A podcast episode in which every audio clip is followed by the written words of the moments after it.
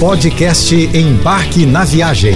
Fique agora com as melhores dicas, destinos e roteiros para sua diversão fora de casa com Naira Amorelli.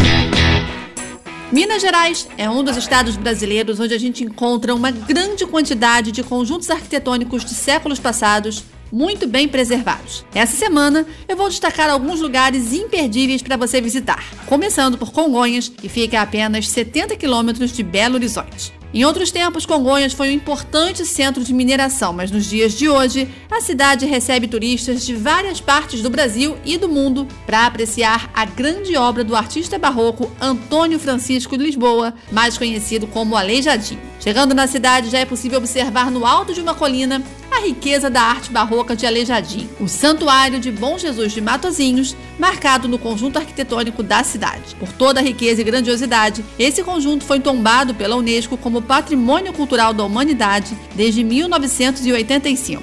É o lugar mais procurado da região, onde estão as famosas imagens esculpidas em tamanho real em pedra-sabão dos Doze Profetas. Além do santuário, Aleijadinho também é responsável por imagens esculpidas em seis capelas que compõem o Jardim dos Passos, em frente ao santuário, representando a Via Sacra com belíssimas imagens em cedro. Não deixe de visitar também a estação rodoviária, os museus e as ruínas da cidade. Você vai cantar por toda aquela região. E o refúgio de ecoturismo, que fica a apenas 95 quilômetros de Belo Horizonte, a região da Serra do Cipó, é protegida por um parque nacional de 34 mil hectares cheinhos de nascentes, cânions, cachoeiras e riachos e é o habitat de lobos-guarais e tamanduás bandeira. Mas ainda além das cachoeiras, grutas e trilhas, você vai encontrar diversas pousadinhas charmosas, perfeitas para abrigar os adeptos dos esportes de aventura como rapel, ciclismo, alpinismo, trekking e rafting. Se você é da turma das trilhas, elas podem ser feitas a pé, de bike ou a cavalo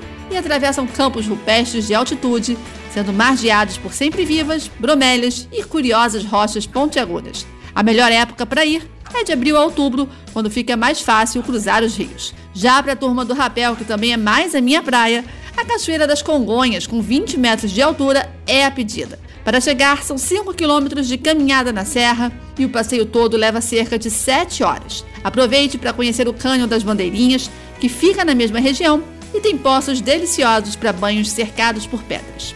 E para fechar essa semana, eu vou falar não de um lugar no interior de Minas, mas de dois que merecem sua atenção na hora de planejar uma viagem. São eles Delfim Moreira e Passa Quatro. Vamos começar por Delfim, que tem uma pegada mais pacata, uma atmosfera tranquila e cenários naturais de tirar o fôlego, formados por montanhas e cachoeiras. Aqui, viajantes podem curtir passeios passando por dezenas de cachoeiras, trilhas, mirantes e bosques repletos de bromélias e orquídeas. De volta à cidade, a praça principal é cercada de charmosos botiquins que servem queijinhos e cachaças produzidas na região. Já a Passa Quatro é uma cidadezinha com prédios do final do século XIX, ruas formadas por paralelepípedos e aquele climinha sossegado uma das cidades mais agradáveis da Serra da Mantiqueira. Além dos seus inúmeros atrativos naturais, a cidade é ponto de partida do trem da Serra da Mantiqueira, que liga a estação local, construída em 1884, à estação de Coronel Fulgêncio,